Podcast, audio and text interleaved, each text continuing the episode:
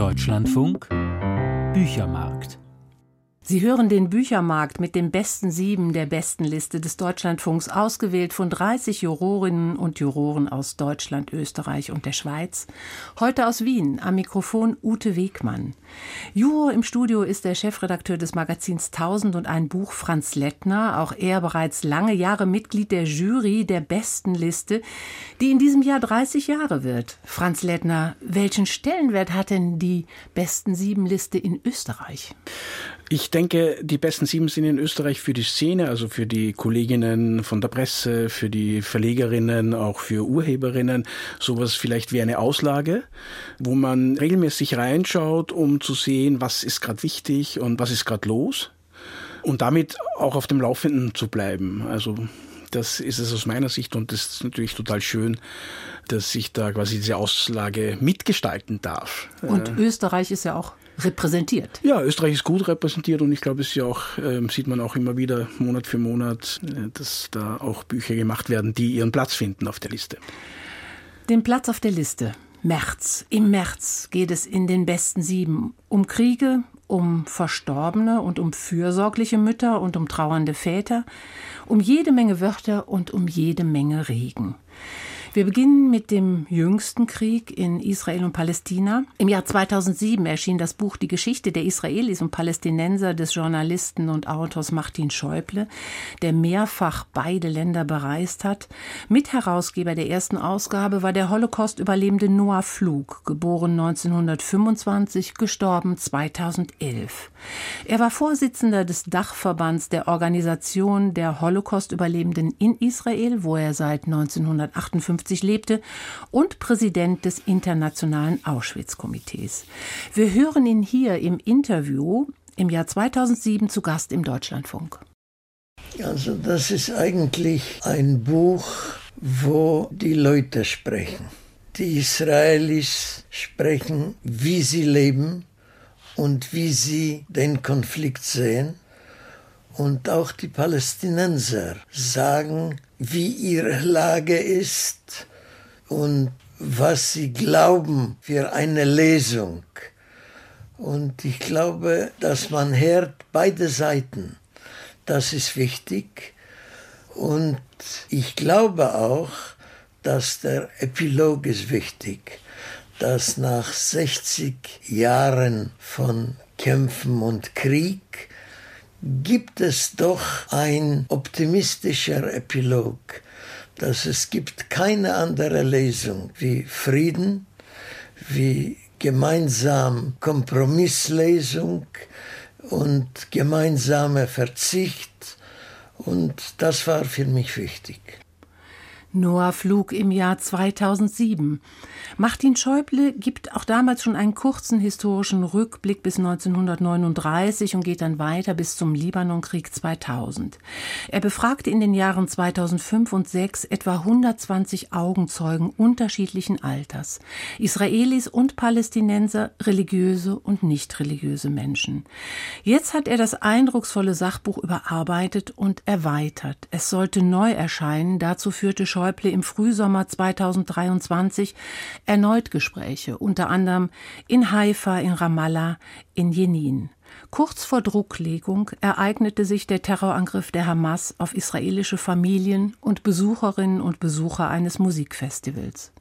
1400 Tote, 240 Entführte. Bis zum 3.11. zur Drucklegung des Buches forderte die israelische Bodenoffensive 9000 Tote im Gazastreifen. Das waren die übermittelten Zahlen. Franz Lettner, vielleicht zuerst noch mal ein paar Sätze zum Aufbau des Buches. Ja, Schäuble präsentiert eine knappe chronologische Darstellung der Ereignisse, natürlich konzentriert auf das 20. Jahrhundert und es wird immer dichter in der Erzählung, je näher er sozusagen an die Gegenwart kommt. Getragen ist diese chronologisch geordnete Darstellung von den Zitaten, von den Zeitzeugen, äh, die hier ja auch schon erwähnt wurden. Palästinenser, Israelis aus allen Schichten, aus allen Gegenden, auch Siedler, Einwanderer, die über das ganze Jahrhundert eingewandert sind, kommen hier zu Wort. Also das ist eigentlich eigentlich das Fleisch, könnte man sagen, dieses Buches. Und äh, dazu ergänzend gibt es Ausschnitte aus wichtigen offiziellen Dokumenten von Herzls Judenstaat bis hin zum Teilungsbeschluss der UNO, zum Beispiel 1947, äh, diverse Reden und Resolutionen. Es gibt Fotos, es gibt Medientipps am Ende jedes Kapitels, das finde ich auch total wichtig. Äh, Bücher, Filme, sehr viele Filme, Literatur, unterschiedlichen Gegenden, auch Belletristik sozusagen. Und dann gibt es noch einen angehängten Infoteil mit einer Zeittafel, mit äh, einem Kartenwerk und natürlich auch mit den Angaben zu diesen Zeitzeugen, wo er immer dazu schreibt, wann sind die geboren und wo hat er sie wann gesprochen. Also das ergibt schon, finde ich, ein sehr stimmiges, rundes Bild, ja. Man kann ja feststellen, das sind so sehr klare Sätze zu allen wichtigen Etappen und es wird, wie Sie es auch schildern, gerade lebendig durch die Augenzeugen Zitate. Wir haben also hier ein differenziertes Bild und trotzdem auch eine emotionale Verkettung. Die erste Ausgabe endete mit viel Hoffnung. Wir haben eben Noah Flug gehört, weil da ging es darum, dass sich zwei junge Menschen, ein junger Israeli, ein junger Palästinenser in einem Friedenscamp begegnen. Wie endet denn jetzt diese überarbeitete Ausgabe? Das letzte Kapitel heißt ein unlösbarer Konflikt. Das ist mit Fragezeichen, wo all die, die Kernfragen, die ja über das ganze mehr als 100 Jahre, 1000 Jahre nicht gelöst wurden, nochmal so kurz aufgelistet sind. Die Zwei-Staaten-Lösung, wo soll die Grenze verlaufen? Was ist mit Jerusalem? dieser Welthauptstadt der drei Religionen. Was ist mit dem Libanon und dem Iran und anderen äh, arabischen Ländern, die Israel vermutlich nicht anerkennen werden? Und ich hatte schon insgesamt mit diesem Schlusspunkt des 7. Oktober denke ich, bin ich da wahnsinnig pessimistisch. Ich kann mir kaum vorstellen, wie dieser Konflikt zu lösen ist. Der beginnt ja mit zwei Zitaten vor dem Prolog noch, so als Art Motto, eine Palästinenserin, die erzählt, seit ihrer Geburt, ich glaube 22 ist sie geboren in Bethlehem, war sie immer unter irgendwelchen Besatzungen bis zur Gegenwart und von einem Israeli, der 33 geboren ist, der die Kriege aufzählt, in denen er gekämpft hat und sein Sohn liegt gerade verwundet und sein Enkel kämpft auch und er glaubt, der Enkel seines Enkels wird auch kämpfen müssen. Und das macht mich nicht hoffnungsvoll. Was würde Noah Flug heute sagen? Das Buch hilft jedenfalls, sich der Komplexität des Konflikts anzunähern und zeigt, dass auf engstem Raum Kämpfer für Gott neben nicht religiösen Menschen leben, Väter und Mütter, die sich letztlich nicht sehnlicher wünschen als Frieden. Martin Schäuble, die Geschichte der Israelis und Palästinenser, der Nahostkonflikt aus Sicht derer, die ihn erleben, so der Untertitel. Hansa Verlag 238 Seiten. Ab 13. Kimberly Brubaker Bradley ist eine New York Times Bestseller-Autorin. Annähernd 20 Romane hat sie geschrieben und keine geringere als die Kinderbuchautorin Patricia McLaughlin unterstützte sie in ihren Anfängen. 2016 erhielt Brubaker für Gras unter meinen Füßen den Newbery Honor Award. Der großartige Roman mit der einzigartigen Mädchenfigur Ada heißt im Original The War That Saved My Life. Franz Lettner, es ist hier vom Zweiten Weltkrieg die Rede, von einer Familie. Die Familie, das ist Mutter, die neunjährige Tochter und ein sechsjähriger Bruder. Wir sind in London. Die Luftangriffe der Nazis werden befürchtet und deshalb werden die Kinder aufs Land verschickt. Aber wir haben hier keine liebevolle Familiensituation.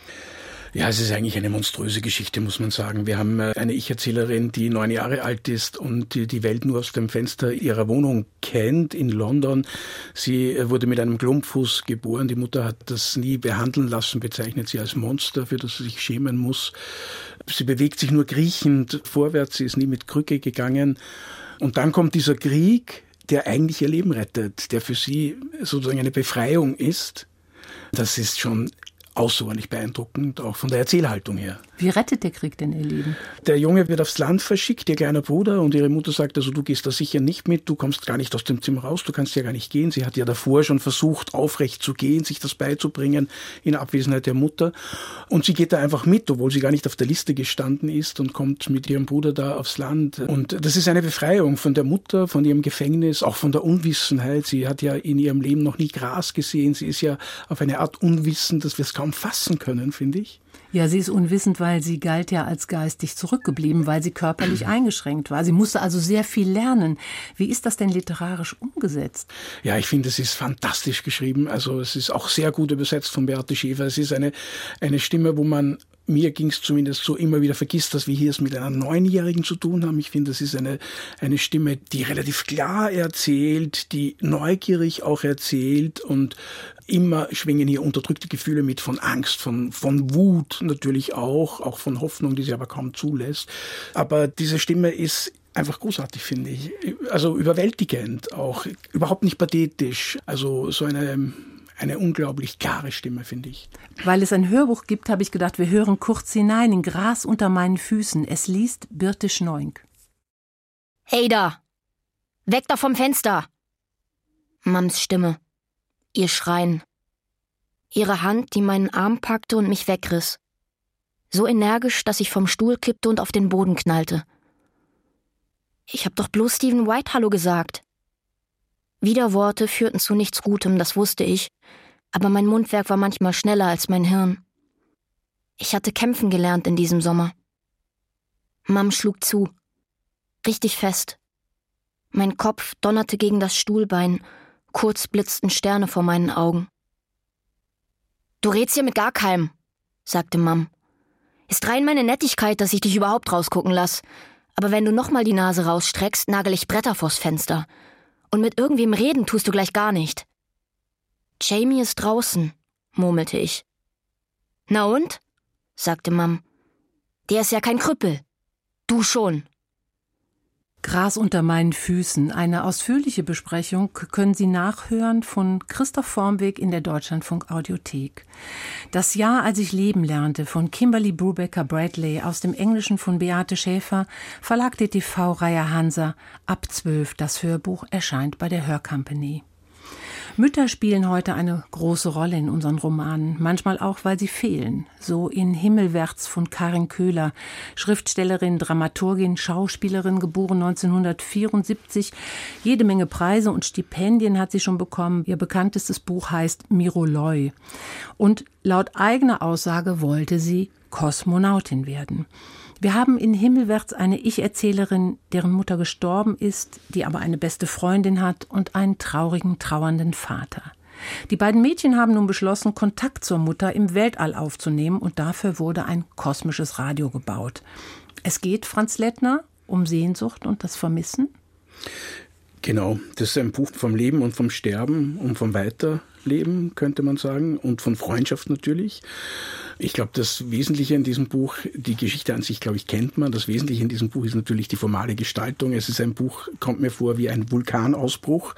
Es ist laut, es ist dringlich, es ist sprachspielerisch und sprachschöpferisch, es ist emotional überschwänglich äh, hier in diesem Tonfall. Und man wird da auch mit hineingezogen sozusagen in diese Nacht, die diese beiden Mädchen draußen verbringen, um über dieses Radio mit der Mutter zu reden. Und die Mutter ist im Himmel, also muss man doch mit ihr reden können, wenn sie da wo ist, dass anstelle der Mutter dann eine Astronautin, die auf der ISS vorbeifliegt, quasi mit ihnen Kontakt aufnimmt und über die Fragen des Lebens auch mit ihnen spricht, ist natürlich auch ein Glücksfall. Die Bilder zu diesem erzählenden Kinderroman malte die Illustratorin Bea Davis. In Italien geboren, lebt sie in Berlin. Wie sind sie gestaltet? Ja, ich war ganz überrascht, dass sie es schafft, diesem, diesem intensiven Text tatsächlich etwas entgegenzusetzen. Sie macht das einerseits mit kleinen Vignetten und dann mit wilden Grafiken, die sich manchmal über ganze Doppelseiten hinziehen, Kleiderstücke, die über das weiße Papier fliegen etwa oder ein Blick auch in den Verdauungsapparat. Also sehr fantasievoll, finde ich. Dazwischen auch ganz stimmungsvolle Nachtbilder, die in diesen dämmerig dunklen Rot- und Blautönen diese emotionale Situation der beiden Mädchen sehr, sehr schön schön nochmal auf einer anderen Ebene auch transportieren. Mascha Kaleko dichtete in Was man so braucht. Man braucht nur einen Menschen, den aber braucht man sehr. Daran dachte ich, als ich Himmelwärts las, denn Toni, unsere Ich-Erzählerin, hat gleich zwei Menschen. Himmelwärts von Karin Köhler und Bea Davis, Hansa Verlag, ab elf. Auch hier gibt es ein Hörbuch bei Der Divan, gelesen von der Autorin selbst. Alles außer flach heißt das Motto der Niederländer und Flamen, die dieses Jahr Gastland der Leipziger Buchmesse sind. Eine der bekanntesten niederländischen Kinderbuchautorinnen ist sicherlich Joke van Leuven, die 71-Jährige, blickt auf ein umfangreiches Werk. Auch bei uns ist sie eine bekannte Autorin. Fiegelchen will fliegen, riss sie das Kind, das alles wusste, als mein Vater ein Busch wurde und ich meinen Namen verlor. Das Besondere an ihren eher kurzen Werken sie zeichnet selbst und ihre Figuren sind unverkennbar. Franz Lettner, wir haben jetzt hier eine Stadt, ein Hochhaus, auch hier eine verstorbene Mutter, ein Mädchen, die jeden Tag den Vater vom Büro abholt und eines Tages das Dach des Hochhauses, wo ihr Vater arbeitet, entdeckt. Denn hier ist man dem Himmel, also somit vielleicht der Mutter näher. Ich bin hier. Ist das nur eine Geschichte über das Trauern? In dieser Geschichte ist ganz, ganz viel drinnen. Es ist eine Geschichte über ein eigentlich sehr einsames Kind, finde ich, das zwar einen liebevollen Vater hat, der aber im, im Grunde abwesend ist, also in seiner Arbeit gefangen ist und sie lebt, muss ihr ganz eigenes Leben leben und auch diese abwesende Mutter, von der wenig die Rede ist eigentlich, obwohl sie so präsent ist in ihrer Abwesenheit, mit der muss sie zurechtkommen und ich finde, dass diese Szene, die die Autorin hier dann inszeniert, nämlich, dass eine Flut kommt, dass dieses Mädchen als einzige in diesem Hochhaus Haus zurückbleibt, weil alle anderen evakuiert sind. Das Wasser steht bis zum zweiten Stock und da ist sie vier Tage und vier Nächte. Es ist eigentlich ein Horrorszenario.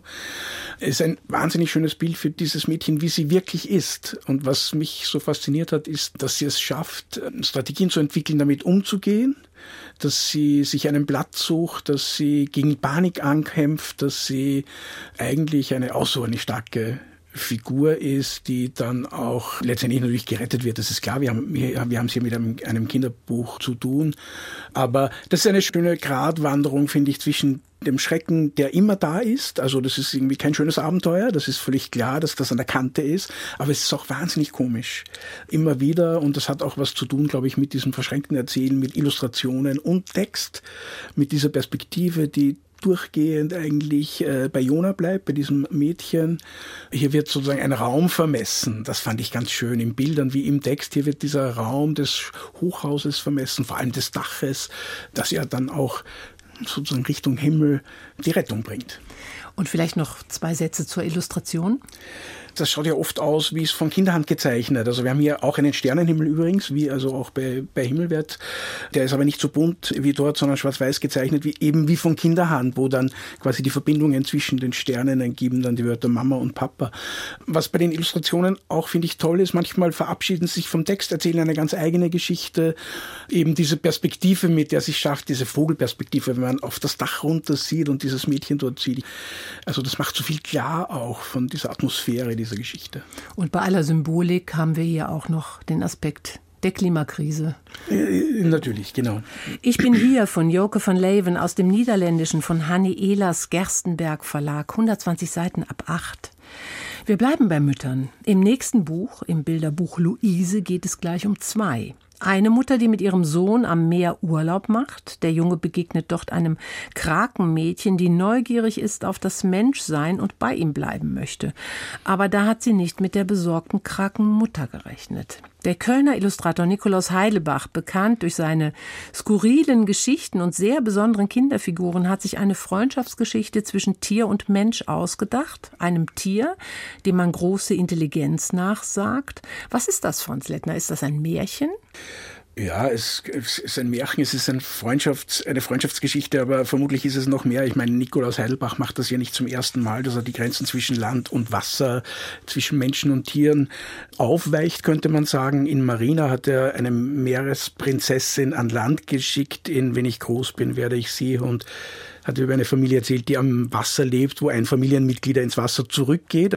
Was hier überrascht für mich ist nach wie vor, wie bei diesen anderen Büchern, auch die Selbstverständlichkeit, mit der hier Meeres- und Landbewohner zueinander kommen. Diese Szene, wo eben die Krakenmutter, Sie haben es ja schon gesagt, äh, ihre Tochter sieht in einem ICE ähm, sitzt, in einem Bordrestaurant, der so quasi vor unseren Augen vorbeifährt und äh, sie sitzt da und ihr gegenüber sitzt irgendwie ein, ein Mann, der trinkt sein Bier und dann haben wir im nächsten Fenster eine Frau, die einen Hund füttert, der ein Lätzchen hat. Also auch hier spielt das überhaupt keine Rolle, welche Art von Wesen hier dabei ist. Das wird ja auch nicht aufgelöst. Das ist ja auch etwas, was Heidelbach einfach fantastisch machen kann, finde ich, dass er die Dinge so stehen lässt und wir können weiterdenken, wenn wir wollen und müssen eigentlich auch weiterdenken und das mag ich sehr, ja. Und selbstverständlich können natürlich Kraken auf Stühlen sitzen. In starkem Gelb kommt das Cover daher. Dort sitzt nämlich die Krake auf dem Stuhl, aber auch das Auto, die Tapete, Hauswand, Burg, Kleid der Mutter. Also wir haben hier viele Gelbtöne. Was erzählen die Bilder? Ich meine, die Bilder sind einerseits natürlich immer so, wie, wie das bei Heidelbach ist. Sie sind sehr tieffarbig, sie sind Dekor, sie sind zum Teil, könnte man es auch sagen, überfrachtet. Es sind immer sehr überraschende Perspektiven drin und auch Perspektivenwechsel. Das ist auch etwas, was ich mag. Und auch hier haben wir es, auch im Text im Grund, die stehen nebeneinander. Also da gibt es keine Grenze. Das ist selbstverständlich sozusagen, was hier gezeigt wird. Ein typisches Heidelbach-Bilderbuch. Luise. Verlag Meine Edition, 48 Seiten ab 5. Gelb geht's weiter. Ein gelber Igel, ein monströser Käfer, ein kugelrunder Hund, ein zahmes Krokodil, eine haarige Eiche. Hier stimmt doch was nicht. Hier passen doch Adjektive nicht mit Substantiven zusammen. Das liegt an dem jungen Oskar, der eine Truhe mit Worten findet, mit denen er die Welt verändern kann. Der Wortschatz von Rebecca Gugger und Simon Rötlisberger, beide Schweizer Grafiker. Und wenn ich das richtig verstanden habe, sind die beiden ein Paar und haben das Buch in Text und Bild gemeinsam entworfen. Mit jeder Menge Adjektiven und vielen lustigen Szenen. Franz Lettner und mit einer Botschaft. Vermutlich, ja. Eine Botschaft. Die Botschaft, die ich daraus gelesen habe, lautet, ohne Wörter ist die Welt öd und leer und grau. Da gibt es auch eine schöne Doppelseite, wo die Schatztruhe dann leer ist, keine Wörter mehr da und wir haben wirklich eine Ödnis, könnte man sagen, und mit Wörtern, die natürlich viel wirkmächtiger sind, als wir das alle glauben oder als manche glauben. Äh, mit Wörtern kann man nicht nur die Welt erzählen, sondern man kann sie auch gestalten.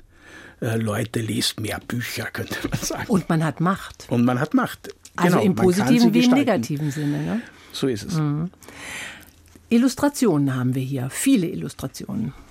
Es ist ein Bilderbuch. Genau, es ist ein Bilderbuch. Ich finde, es ist mit Witz illustriert, das könnte man auch sagen. Also Wortwitz trifft hier auf Bildwitz. Ich meine, wir haben ja ganz wunderbare Wörter, die dann sowas wie morgenblöd zum Beispiel. Morgenblöd, das war, glaube ich, mein Lieblingswort. Meins auch. Äh, wie, wie das hier umgesetzt wird, ist natürlich dann auch vor allem mit, äh, mit Übertreibung, mit, mit Zuspitzung, diese Konzentration auf die Figuren. Man muss sich das einfach auch vorstellen, das Wort haarig zum Beispiel auf einem Baum zu klatschen im Wortsinn quasi und dann werden, wird das geäst und alles wird dann tatsächlich zu einer ja, wunderbaren Föhnfrisur. Also Muss vielleicht noch ergänzen, damit das verständlich ist. Also der Junge findet diese Wörter und benennt oder denkt diese Dinge und dann verändert sich die Umwelt im Grunde genommen. Also er kann mit diesen Wörtern mhm, genau. Alles verändern. Genau so ist es, ja. Also Wörter erfinden ist etwas Wunderbares. Das ist natürlich dann auch nochmal die Botschaft äh, mhm. in diesem Buch dazu. Gibt es dann irgendwie auch, glaube ich, Materialien, die man downloaden kann, äh, so Ideen, wie man damit mit dem Buch auch umgehen kann. Aber es macht einfach auch Spaß, finde ich. Und das ist schon etwas, was dieses Buch auch vermittelt. Das Spiel mit Sprache ist auch total unterhaltsam und Sprache ist tatsächlich ein Schatz. Also ich glaube schon, dass das ganz, ganz gut rüberkommt, auch ohne großen Zeigefinger hier. Genau, wenn die Truhe der normalen Worte leer ist, dann kann man eben ans Erfinden genau. gehen. Lauthalsig kann man dann neue Wörter erfinden. Pompös, monströs, eisbitterkalt und Sie haben es gesagt, morgenblöd, alles das in der Wortschatz von Rebecca Gugger und Simon Rötlisberger, Nord-Süd-Verlag, 48 Seiten, ab 4. Regen, Regen, Regen, die Welt nicht grau, sondern schwarz-weiß bei dem Kieler Autor und Illustrator Jens Rasmus. Aber man kann doch nicht den ganzen Tag in den Regen starren. Das denken auch die beiden Kinder und erfinden sich eine eigene bunte Welt mit Bergbesteigung, fliegendem Riesenkäfer, dschungeligen Wäldern, wilden Tieren und so weiter und so weiter. Was macht Jens Rasmus ganz ohne Worte? Er schickt ganz ohne Worte zwei Kinder in ein unterhaltsames Abenteuer, für das es, wie man hier sieht, nicht mehr braucht als ein bisschen Fantasie und ein gutes Eingespieltsein aufeinander, also ein Einfühlungsvermögen sozusagen. Ich finde, der Einstieg macht eigentlich schon alles klar und zwar auf eine ganz tolle Art und Weise. Die Szenen in der Realität sind ja nur mit schwarzer Dusche gezeichnet, äh, ganz kleine Szenen, zum Teil mehrere auf einer Seite. Der Junge spielt auf einem kleinen elektronischen Gerät und das Mädchen mm, sitzt so da, sie langweilen sich und dann kann man zusehen, wie sich die Gedanken in ihrem Kopf formen, wie sie sich etwas überlegt, wie sie ihre Hände über ihren Kopf legt, wie auf einem Dach. Und dann sieht man, wie der Junge aufmerkt und wie bei ihm auch die Gedanken anfangen zu fließen und wie er plötzlich auch etwas sieht.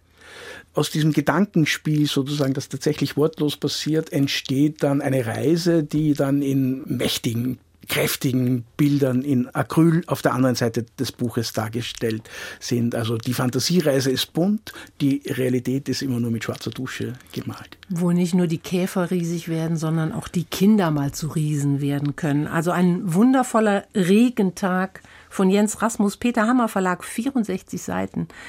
Ab vier das waren die besten sieben im März. Ich danke der Jury, besonders danke ich Franz Lettner. Nächste Woche zu Gast an dieser Stelle die Illustratorin Nele Palmtag. Ein schönes Wochenende wünschen Franz Lettner und Ute Wegmann.